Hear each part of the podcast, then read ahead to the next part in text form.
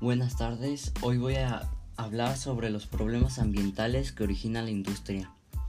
En México la evaluación del impacto ambiental es un instrumento de la política pública ambiental que se encuentra previsto en la Ley General del Equilibrio Ecológico y la Protección al Ambiente y su reglamento en la materia. Este se ha convertido sin duda en el mayor peso para la toma de decisiones dentro del sistema de gestión ambiental por su carácter transversal aplicable a todas las actividades económicas y productivas, incluyendo desde luego a la industria.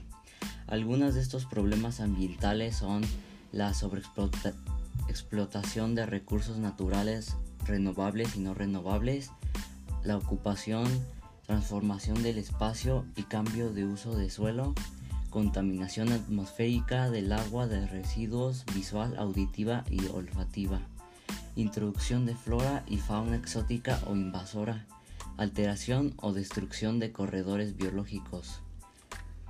Menoscabo de servicios ambientales como captura de carbono, generación de oxígeno, bancos de agua, paisaje, regulación climática.